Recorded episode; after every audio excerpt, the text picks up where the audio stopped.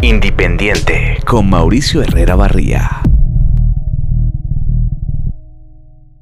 La fiesta del cine panameño, a.k.a. IF Panamá, acaba de comenzar y ya finalmente es la semana favorita de muchos y muchas panameñas que les encanta el cine, el séptimo arte y por eso he decidido que este Indie Bonus lo voy a sacar un poco fuera de calendario porque en este episodio va a estar conmigo Luis Lorenzo, crítico de cine del portal Material Extra, quien va a estar discutiendo con nosotros y con ustedes, obviamente, algunas de las películas que necesitamos ver y que no nos podemos perder en este esta octava edición del IF Panamá, así como algunos de los invitados, actividades y muchas otras cosas que el IF Panamá nos trae año tras año. Así que no se vayan y seguimos con mucho más de Independiente en este Indie Bonus especial del IF Panamá, Festival Internacional de Cine de Panamá.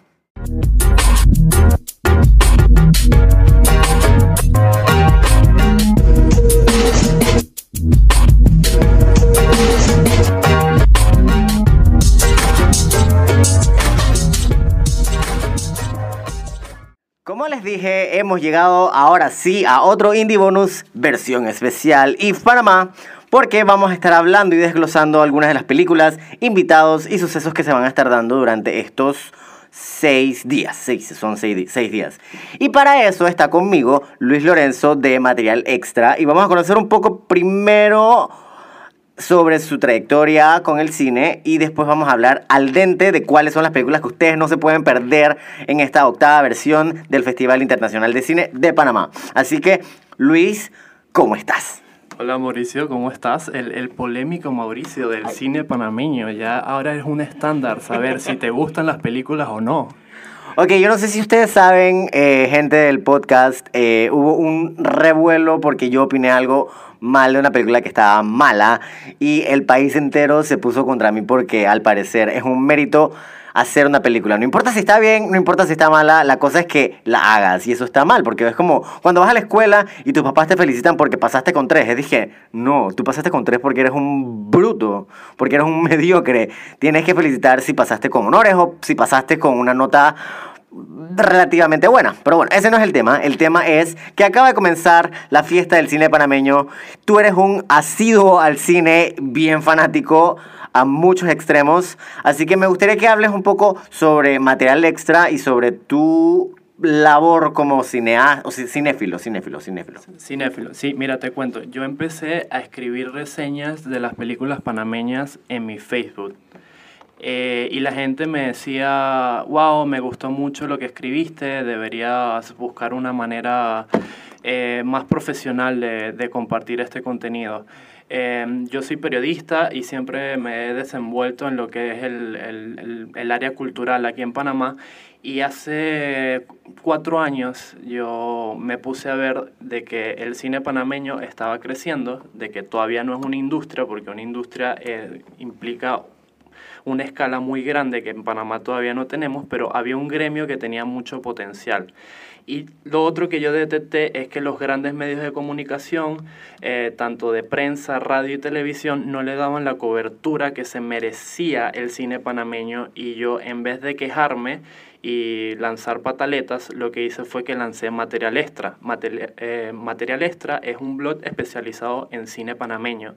Ahí yo me he dado la tarea de publicar reseñas de las películas locales, noticias, entrevistas a directores, este, e inclusive organizar algunas muestras de cine clásico en el cine universitario o incluso eh, también un evento que vamos a repetir este año que son los 10 mejores cortometrajes panameños del año. Este, la primera vez lo hicimos en el 2017 junto con los chicos de Cine Animal. Fueron como más de 500 personas ese evento en lo que era eh, temporal en el casco antiguo. Y la idea es que este año repitamos esa dinámica, obviamente con los cortometrajes del 2018 también una dinámica que sea celebrar el cine emergente panameño, además de las proyecciones con música, etcétera, etcétera, etcétera. Y bueno, dentro de esa labor con material extra está obviamente el IF. Yo trato de ir a la mayor cantidad de películas posibles, trato de asistir a las conferencias de prensa, a las charlas, porque como tú siempre has dicho y has repetido en tus podcasts y cada vez que hablo contigo personalmente, estamos hablando de la fiesta del cine en Panamá. La orgía, diría yo. Yo creo que ni siquiera hay, o sea, yo creo que hay que decir que no es no solamente en Panamá, sino como de la región. Es como el festival de cine más grande de Centroamérica, ¿verdad? Sí, eh, comparado con la región, hay como dos festivales grandes, el de Costa Rica y el de Panamá. La diferencia es que el de Panamá ha estado de manera continua en los últimos ocho años creciendo y creciendo y en cambio el de Costa Rica por una cuestión de realidad local ha estado muy irregular, ha cambiado muchos de fechas y eso no le ha permitido todavía luchar codo a codo o frente a frente con, con el de Panamá. Entonces a nivel internacional el de Panamá está mucho mejor colocado y mucho mejor visto que el de Costa Rica, también por la calidad de los invitados, las proyecciones algo que tal vez la gente no sepa es que el origen del Festival de Cine de Panamá surge o nace o sale del Festival de Toronto, porque el que fundó el Festival de Toronto se vino aquí a Panamá a vivir sus años de retiro y como su pasatiempo o como su labor o como su aporte al país, él puso toda su experticia y todos sus contactos para fundar el IF. Súper interesante. Creo que, ¿cómo, ¿cómo, se llamaba la esposa de él? Que era súper chévere. Bueno, si no te acuerdas, no importa. Eso es como un bochinche, ¿no? No me acuerdo. eso vamos a quitarlo porque eso no necesita ser mencionado.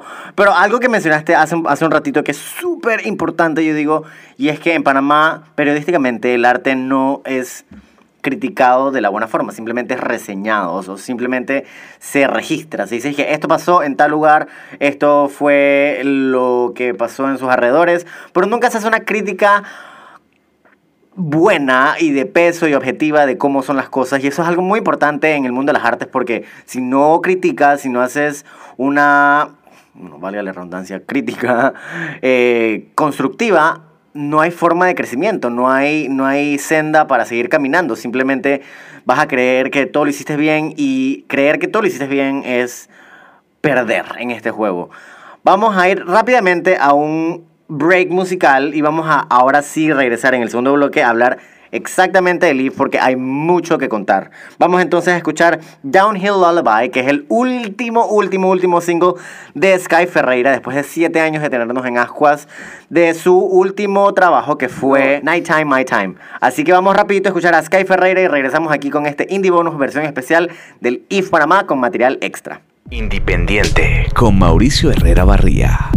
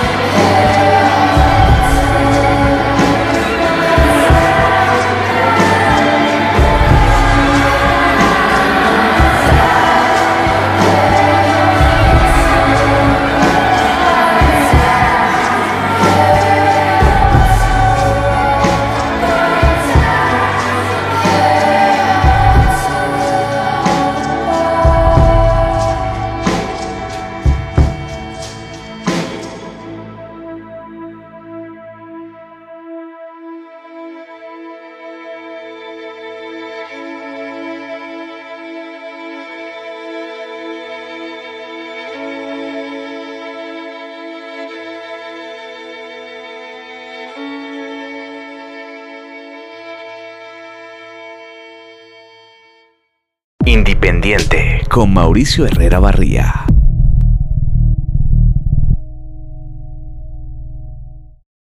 Regresamos aquí después de escuchar Downhill Lullaby de Sky Ferreira. Y bueno, ahora sí vamos a estar con las cartas en la mesa, con las cartas del IF sobre la mesa y hablar cuáles son las películas que ustedes no se pueden perder, cuáles son las actividades que no se pueden perder, porque la fiesta del cine, y ya lo repito una y mil veces, del cine en Panamá y de la región ha llegado del 4 al 10 de abril. Entonces, Luis, ¿cuáles son esas películas que tú dices ninguna persona panameña o extranjera se puede perder en esta octava versión del IF? Mira, eh, hay como unas citas ineludibles que yo creo que por toda la trayectoria que han tenido en festivales de cine y en premiaciones como los Oscars, yo creo que la gente las tiene muy eh, pistas o como en su mira, como Roma de Alfonso Cuarón, que va a tener una proyección especial e inclusive va a venir tu amada Yalitza Aparicio.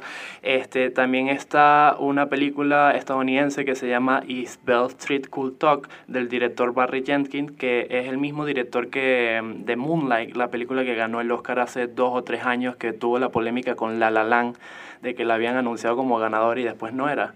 Y creo que en esta, sorry que te interrumpa, la o sea, ganó el Oscar a Mejor Actriz de Reparto. Regina King. Yes, yes, yes. Y yo creo que también vale la pena, antes de seguir, vale la pena mencionar que Roma, yo no he visto Roma, la verdad, porque siempre supe que es como mejor verla en un cine por su diseño de sonido. Así que vale la pena que la gente vaya a verla ahora sí en cine y en sala en todo su esplendor. Esplendor, no, esplendor. Sin duda fue un tanto de Leaf poder traer esta película y presentárnosla en la pantalla grande, porque como, dice Mauricio, como dijiste ahorita, este, esta es una película que se pensó originalmente para la pantalla grande, pero por los problemas de conseguir a alguien que invirtiera ese dinero en una película de autor mexicana actuado por mexicanos y de paso por actores mixtecos, eh, no le era rentable a las productoras estadounidenses y al final el que salvó a Cuarón y le eh, mantuvo su visión artística era Netflix y por eso se proyectó en, en, streaming, pero ahora tenemos la oportunidad de verla en pantalla grande y yo creo que es como una cita súper importante.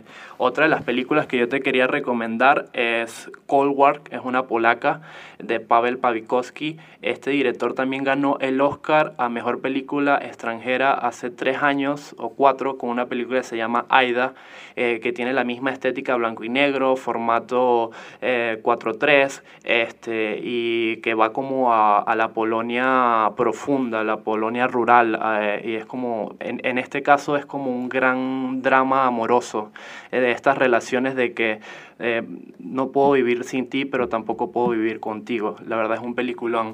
Eh, también hay una película del Líbano que se llama Cafarnaún, que ha dado mucho de qué hablar. La premisa, ya simplemente con leer las sinopsis tú te quedas y que, wow. Y es un niño de 5 años que denuncia a sus padres por, haberlos, por haberle dado la vida. Sí, sí, heavy. Eh, es heavy.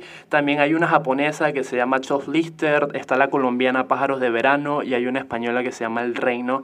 Esas son como películas que han dado mucho de que hablar el, el, el año pasado, eh, tanto en festivales como en premios. Pero yo quería como darles un poquito de recomendaciones como un poquito alternativas para que puedan salir de su zona de confort, tratar de ver un poco más otro tipo de cine, que es al final la premisa del festival, y, y también que le den la oportunidad al, al, cine de la región, al de Centroamérica y al de Panamá, porque al final ahí es donde van a conseguir la, las historias con las que tal vez se identifiquen más. Mm. Entonces, eh, una de las pelis que les quiero recomendar se llama Dotman de Mateo Garrone. Uy, sí. Eh, eh, por lo menos Edgar, que vi que tuviste un indie bonus hablando de su película, eh, considera que este es el mejor director italiano que hay ahorita en este momento, inclusive sobre Paolo Sorrentino, que es mi particular favorito porque hizo esta película que se llama La Grande Belleza.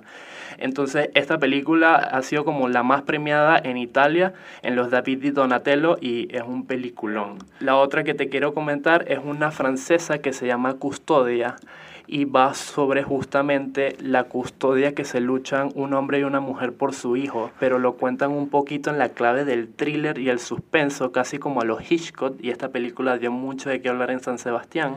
Eh, también te tengo una alemana que se llama Transit, que es- la han comparado mucho como con la Casablanca alemana y del siglo XXI. Y ya con esa referencia ya yo y que estoy. Sí, o sea, dije palabras mayores. Sí, esta particularmente te va a gustar porque habla, es una película considerada dentro del género LGTB que es Carmen y Lola de Arancha Echevarría y es una película sobre un romance entre dos mujeres gitanas, eh, lo cual para el que no sepa, los gitanos son una comunidad muy cerrada y no permiten ese tipo de desvíos, por des- como ellos lo comentan. este, y yo tuve la oportunidad ya de ver la peli y la verdad que es un drama súper intenso, tan intenso como los gitanos, que son unos seres muy pasionales y la película corresponde eh, justamente a esa cultura. Eh, también hay una chilena que se llama Tarde para Morir Joven, de Domingo Sotomayor. Esta película estuvo muy recomendada en Locarno, que es como un festival de cine de autor. Y la curiosidad es que su actriz, que es una chica que tiene 16 años, es trans, pero hace el papel de una mujer, lo cual es interesante como Chile en los últimos dos años ha normalizado mucho el cine a través de estas actrices. El año pasado pudimos ver Ujú. este, Una mujer maravillosa. una mujer maravillosa con, y, y bueno, este año tenemos la oportunidad de ver esta película. Que- cool, eso no lo sabía, o sea, yo no tenía idea. O sea, que también puede entrar un poquito en la categoría LGBT, ¿no? Exacto. Sí, sí, sí. Eh, te tengo una película brasileña que se llama Sueño Florianópolis de Ana Cat. Ana Cat es argentina, si no me equivoco, pero la película la, grabó en, en Brasil y es como esta película idílica brasileña de caipiriñas, garotas, pero un poquito con personas ya de mayores que están pasando como tratando de reconciliar, reconciliar su matrimonio, este, lidiar con sus hijos adolescentes y también como sobre todo lidiar con la pasión y las personas que se consiguen en Brasil es como una comedia así muy calurosa, muy tropical. Por eh, también te tengo, esto también te va a interesar mucho porque es, es de Venezuela y se llama Yo Imposible. Y te leo un poquito la premisa. Ariel es una joven modista religiosa que, tras una relación sexual fallida, descubre el secreto que su familia lleva desde siempre intentando ocultarle. Cuando nació era intersexual. O sea, intersexual es un término que muchas veces es tergiversado como hermafrodita, que tiene un genital ambiguo. Exactamente. Y bueno, esta película que es muy cortita, nada más dura como 70 minutos, dio mucho de qué hablar en San Sebastián. Este, hablan que es una película muy hermosa y que la actriz que interpreta el papel de Ariel es, es un descubrimiento cinematográfico. Por Panamá, porque Sí, te iba a preguntar, dije, ¿qué sopa con el cine panameño? que sopa con el cine panameño. Eh, yo recomiendo mucho la, la, la Estación Seca de José Ángel Chicho Canto. Particularmente en material extra hemos sido como los cheerleaders de esta película porque a mi criterio el- les hablo de que es la mejor y la más honesta película de ficción que ha, que ha parido el cine panameño. Es una película que tiene una naturaleza maldita porque realmente se grabó entre el 2006 y 2007 y le tomó 12 años por fin estrenarse. Pero es una película que particularmente yo creo que tú te vas a identificar mucho, Mauricio. Yo también me identifiqué en su momento cuando la vi y yo creo que muchos de tus oyentes se van a identificar porque habla mucho de las frustraciones que tenemos los jóvenes aquí en Panamá de, de no poder desarrollar nuestro talento y a veces tener que claudicar al sistema y a las formas en las que se hacen las cosas aquí en Panamá porque estamos en una sociedad al final muy tradicional, muy convencional y, y la estación seca denuncia mucho estas cosas a través del humor y a través de unos personajes muy entrañables y tiene uno de los, de las, de los personajes justamente que, que más me han enternecido en los últimos años en el cine, que es la abuela. Eh, y me recuerda mucho como a Remedios la Bella de 100 años de soledad de, de Gabriel García Márquez, porque es un personaje que no habla, eh, como que ya se desconectó del mundo, pero porque ya trascendió a nosotros, ¿sabes? Es un, perso- un personaje único que no he visto mucho en, en, nuestra filmografía, ni en las filmografías de Latinoamérica, de otros países, y yo creo que esta película tiene muchos hallazgos, muchos descubrimientos, y sobre todo es lo que les comentaba al principio, creo que se van a sentir muy identificados y vale totalmente la pena. Lastimosamente, el horario donde se presenta no es el mejor, es el viernes a las cuatro y media en la sala Ricardo J. Alfaro en el casco antiguo, pero yo creo que voy a aprovechar el espacio para hacer un llamado a las armas o, o qué sé yo, a la guerra y que si se tienen que escapar de su trabajo, si tienen que pedir permiso, vayan a verla porque es la única función, pero vale totalmente la pena. También hablándote un poquito de Panamá, bueno, está el documental Panamá Radio, que ya hablaste de ese docu, así que no me quiero extender mucho más, pero yo tuve la oportunidad de verlo y siento que es una película que por lo menos a la gente de nuestra edad nos va a llamar mucho la atención porque nos va a a descubrir un Panamá que no conocíamos, donde pasaban cosas chéveres y, y, y, yo me quedé preguntando, ¿y que esto sucedió en Panamá? Esta gente vino a este país, wow, es increíble lo, lo, lo que se descubre en ese documental. También está otro que se llama Tierra Adentro, que lo dirige un italiano que se llama Mauro Colombo, pero es increíble porque Mauro se mete en el medio del Darién a grabar todo lo que sucede allá, la crisis migratoria, la tala de árboles, la quema del, de la selva, este, la cuestión del narcotráfico, pero en algún momento se deja de convertir en este documental de denuncia y pasa a ser una cuestión más bien como filosófica y existencial, como la filosofía detrás de la selva, de la jungla, qué podemos aprender de la naturaleza. Y es, un, es, es increíble también ese documental, se los recomiendo mucho. Y bueno, ya como para ir finalizando, hay dos películas centroamericanas que tienen mucho interés. Este, yo, yo, yo, creo que tú ibas a hacer un especial de películas LGTB y yo te las estoy expoliando todas. no, eso va a ser en el blog, así que no se preocupen. Así que hay una comunicación 360. Ah, mira tú. Este, hay una película guatemalteca que se llama Temblores de Jairo Bustamante y les leo la sinopsis. Pablo se enamora de Francisco y deja a su devota familia evangélica en la ciudad de Guatemala. Sus familiares, sin embargo, ponen su fe y la familia por encima de todo y se aferran a la idea de poder curar a Pablo. Es una película que se estrenó en el Festival de Berlín, ha tenido muchas críticas y este director es el mismo que hace cuatro años presentó una película indígena que se llama Iskatnul, que dio mucho de qué hablar por el retrato que hace justamente de los indígenas en Guatemala, que es una filmografía que mucha gente no tiene conocimiento, que nunca había tenido como esta cuestión esta resonancia internacional y este señor Jairo Bustamante la ha puesto en el mapa del cine y ha clavado la bandera de Guatemala, así que ¡pau! Aquí estamos y este es nuestro cine. Y por último está El despertar de, los, de las hormigas de Costa Rica de Antonella Sudasasi y es una película para muy femenina, es como la trayectoria vital y sexual de un adolescente. En teoría tengo entendido que este proyecto quiere formar parte de una trilogía y ir como de la etapa desde la juventud, mm, la adultez y la vejez. Esta es la primera parte.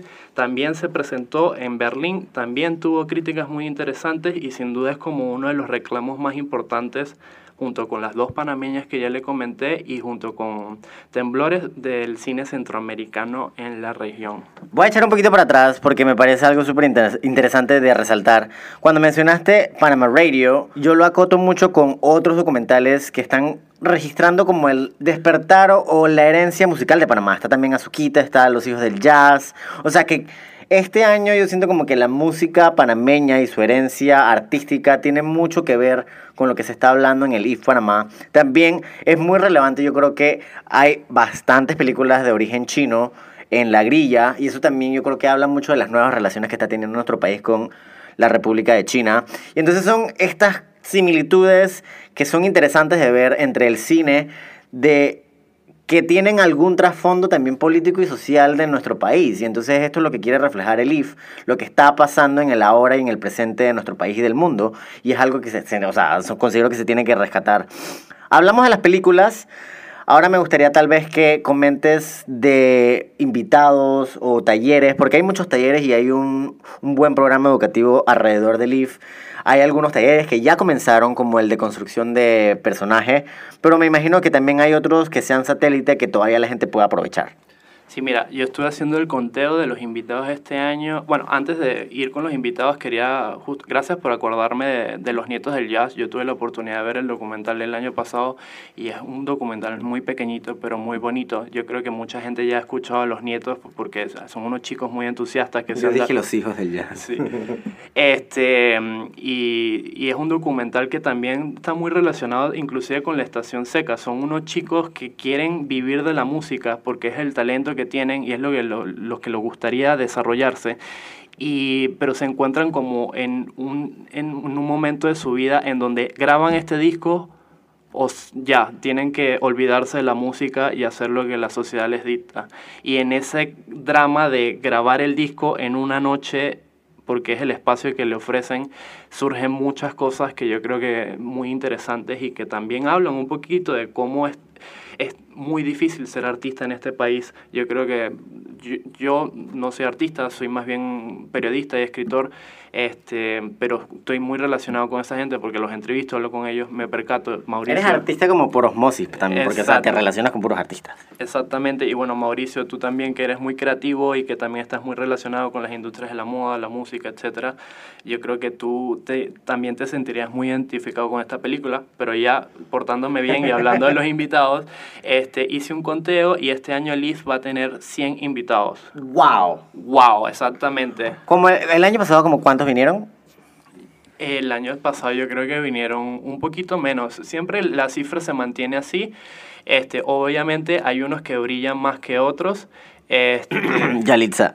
Exacto, Yalitza yo creo que es el principal reclamo de este año, pero la- lo que la gente no le ha prestado mucha atención, que el, el señor que viene con Yalitza es Eugenio Caballero. Ah, exacto, gracias por mencionarlo. Eugenio Caballero, para el que no lo conozca, es un mexicano que es el diseñador de producción no solo de Roma, sino de gran parte de las películas de Guillermo del Toro. Es un tipo que es una eminencia en lo que hace y la gente se preguntará, ¿qué hace un director de producción o de diseño de producción? Y al final es el que, él es el que se encargó de recrear la Ciudad de México en la década de los 70 en Roma y mucha gente la ha alabado por su exactitud, por lo, lo increíble, lo detallista que es esa recreación de la ciudad. Él también va a venir con Yalitza, él también va a estar en las proyecciones y va a haber un Q&A después de las dos películas, de las dos tandas que van a eh, pasar el IF de Roma. También hay otras, eh, bueno, está Ricardo Darín, uno de los actores más carismáticos y más prolíficos de Latinoamérica, aunque bueno, tuvo recientemente una polémica Sí. a lo Harvey Weinstein. Yo no sé qué tan cierto o qué tan falso es, pero bueno, está eso en, en su haber. Este, también hay mucha gente de, de la región. Viene Antonella Sudasasi, la directora de la película que te acabé de comentar del despertar de las hormigas. Viene Jairo Bustamante de Temblores. Este, y viene mucha gente de... Que Temblores salva, o sea, cabe resaltar, también es otra película de aspecto LGBT. Muy interesante porque también tiene una relación católica, religiosa, que es muy interesante explorar, sobre todo en el cine latinoamericano. Exactamente. Eh, bueno, otro de los grandes reclamos de este año de Leaf es Edward James Olmos. Él va a estar presente en la película de clausura que es Stand and Deliver. El que no lo conoce, este director eh, es como uno de los... Es, es un, también es uno de los actores fetiches de Robert Rodríguez y Quentin Tarantino, pero él tiene una faceta desconocida que es la de productor y director que vamos a poder apreciar este año en el festival. También viene Elena Manrique, que es, fue la productora del Laberinto del Fauno Wow. de Guillermo del Toro. Viene un cubano que yo cuando lo vi me sentí, wow, este tipo es una eminencia en Latinoamérica que se llama Eliseo Altunaga. Para el que no lo sepa, Eliseo es el guionista o asesor de guion o doctor script o como quieran llamarlo, detrás de quizás las mejores películas que se han hecho en Latinoamérica en los últimos años, sobre todo viniendo de Chile y con este director llamado Pablo Larraín. Él por lo menos asesoró el guion de Una Mujer Fantástica, entre otros. Eh, también vienen, estoy viendo aquí la lista, bueno, Mientras que tú ves la lista, yo quiero meter mi cuchara. Y ahora que mencionas cubano, a mí me encanta el cine cubano, me fascina el cine cubano. Y voy a mencionar una de las películas que yo más estoy emocionado de ver, que es El viaje extraordinario de Celeste García. Que si solamente ven el tráiler van a estar totalmente emocionados de verla también. Así que ténganle el ojo a esa también. Ahora, ¿qué otros invitados podrías mencionar? Porque hay un montón, hay un montón y hay que como que estudiar bien cuáles, pero tú sabes más que nosotros cuáles son los que vale la pena más disfrutar. Sí, por lo menos también va a venir una mujer que se llama, seguramente voy a fracasar estrepitosamente pronunciando el apellido, pero es Laura Mitchell-Chichin, que es la presidente y cofundadora de Sundance Production. Junto con Robert Redford. O sea, es una señora que es muy reconocida en Estados Unidos. El año pasado ya vino, este año va a volver y va a hacer una charla sobre introducción a fondos en Estados Unidos. Justamente que es uno de los temas de la región, de que no hay plata para hacer películas. Esta mujer va a hablar un poquito de cómo podemos conseguir dinero en Estados Unidos para poder producir o coproducir eh, películas. Este, también viene una directora chilena que es muy famosa que se llama Mate- Maite Alberdi. Ella hizo una película hace, hace como cuatro años que se llama La Once, que es un documental encantador que pueden conseguir en Netflix Latinoamérica, que es sobre su, unas viejitas o unas señoras mayores de la tercera edad, para no ser despectivo, que se reúnen todas las semanas a tomar té y a echar cuentos. Esa es la premisa del documental, pero la cantidad de cuentos que echan esas señoras es encantadores y entonces, pero hay, el, el documental también tiene como su lado oscuro porque de repente se empiezan a mo- morir la- las señoras, entonces What? cada vez hay menos viejitas y entonces hay como una cuestión también sobre la tercera edad, la vejez, la Claro. amistad, es, una, es un documental muy interesante en ese sentido.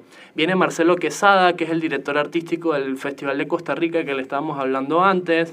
Este, y Nadia Dresti es otra de las invitadas de lujo este año porque ella es la directora de Locarno Pro. Este, esto es una iniciativa que está implementando este año el IF de este, como becar a gente de la región, que este año por lo menos está Martín Proaño, que tú lo conoces, Yay. está Mario García Spurner del, del Jaya. Eh, la idea es como que la el talento panameño y de Centroamérica empiece a formarse en cuestiones de distribución, programación este, y etcétera, para colocar mejor nuestras películas o crear mejores festivales. Es una cuestión más como programática, más de evento, pero que Locarno quiere asesorarnos para que lo hagamos bien. Entonces, no sé, es, la lista es muy grande. eh, dejar, puedo dejar de mencionar algunos nombres importantes. Yo lo que le recomiendo es que. Eh, ah, bueno, este para la- el público, tu público femenino viene eh, Rodrigo Santoro. Uy, sí, él salió en 300, también hizo el papel del novio de J-Lo en... um, ¿Cómo es que es la película en la que J-Lo estaba embarazada? Dije, What you do when you are having a baby, una cosa así. Después la, les se los digo, pero él hizo el, el esposo de J-Lo, eso es un highlight. Mauricio, yo no sabía que tú ves ese tipo de pelis. Oye, eso lo vi en un avión. En un avión uno quiere estar como viendo películas y cine ligero. Bueno, también viene Ron Javid, que es este israelí que tomó esta, esta fotografía muy famosa aquí en, la, en Salsipuedes, en la época de, em, de 1909, antes de la invasión de los batalloneros que atacaron a un, se me olvida el nombre, me disculpan, este es un, un político muy reconocido que ganó las elecciones en la época de la dictadura de Noriega, pero al final ellos no lo aceptaron y este grupo que estaba a favor de Noriega lo atacó y este... Ah, esa es la foto icónica que salió en Time de, creo que es apellido Boyd. Ese mismo. Ok. Bueno, eh, este señor que mm, tomó esa foto muy icónica que comenta Mauricio va a estar presentando una charla justamente sobre el tema en el marco del IF. Entonces le digo, la, la lista es increíble, son 100 personas de todo tipo de perfiles. Este, yo lo que les recomiendo es que entren a la página web en la parte de invitados y ahí van a conseguir eh, fotitos, perfiles de estas personas, las películas, este, las charlas en donde van a participar o la parte de QA en las películas donde van a estar presentes. Entonces, digo, hay para todos los gustos, para todos los intereses, para todos. Para todos y todas, algo que también es bien bonito de resaltar de este año IF y me di cuenta al ver todos los trailers de todas las películas, creo que son 75 películas que están en programación, es que hay un gran porcentaje de películas dirigidas por mujeres. Y eso es algo muy importante, es, algo, es un movimiento que se está haciendo globalmente y Panamá también es parte de él. Así que gracias Luis por acompañarnos y darnos todas tus recomendaciones.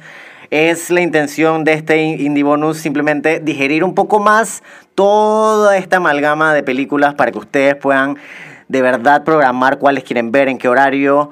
Se pueden ver siete películas por día. Yo soy de esas personas que se enfrasca en Cinepolis y se ve cinco películas por día. Y es delicioso poder tener esta oportunidad de ver el arte que se crea alrededor de todo el planeta Tierra. Y ahí es una prueba fehaciente de que el cine une mentes y une vidas. Luis, ¿cuáles son las redes sociales de Material Extra para que la gente siga viendo tus reseñas y que, más importante, le exijan al artista buen producto? Porque de nada vale que hagamos una película con un buen guion cuando la destrampamos en todos los tecnicismos. O viceversa. Mira, antes de despedirme voy a enganchar con algo que dijiste al principio, que yo creo, que considero que ahorita lo heroico no es hacer cine, sino a veces lo heroico es reseñar las películas y ser honesto y objetivo con ellas, que es un poquito lo que te pasó y lo que me ha pasado a mí. Este, a veces la gente, yo considero que aquí el país todavía no está acostumbrado a la reseña profesional y todo lo consideran que es personal y que es agresivo en contra de sus intereses. No es así. Yo creo que para que una industria crezca, tiene que lidiar con esto y aprender a, convivir y, a, y sacar enseñanzas de eso. Dicho esto, eh, para, pueden ingresar a materialextra.com, seguirme en Instagram en arroba materialextra o en Facebook. Ahí van a conseguir noticias, por lo menos van a conseguir las entrevistas de los directores panameños que van a estrenar películas este año en el IF. Este, recomendaciones también, esta misma lista de recomendaciones la van a conseguir en el blog y cualquier otra novedad que surja durante el festival seguro lo van a conseguir ahí. Súper chévere, súper chévere. Gracias de nuevo por acompañarnos y gracias a cada uno y cada una de ustedes por estar escuchando aquí otro Indie Bonus en el podcast de Independiente. Les recuerdo que nos pueden seguir en Instagram también en arroba indie rayita bajo pendiente y en cualquiera de las plataformas de podcast que serían Spotify, TuneIn, Anchor FM, Apple Podcast, y se me está quedando una, pero no importa, lo van a se lo van a enterar de eso ya mismo cuando lo estén escuchando y lo puedan ver en la descripción. Y también les puedo tirar el gol de que pueden visitar mcqueenismypapi.com para ver cuáles son mi selección de películas que quiero ver y que les quiero recomendar personalmente. Así que mil gracias por escucharnos y nos vemos entonces en la fiesta del cine, Festival de Cine Internacional de Panamá, me enredé. Mil gracias y nos vemos entonces en otro encuentro más aquí en Independiente.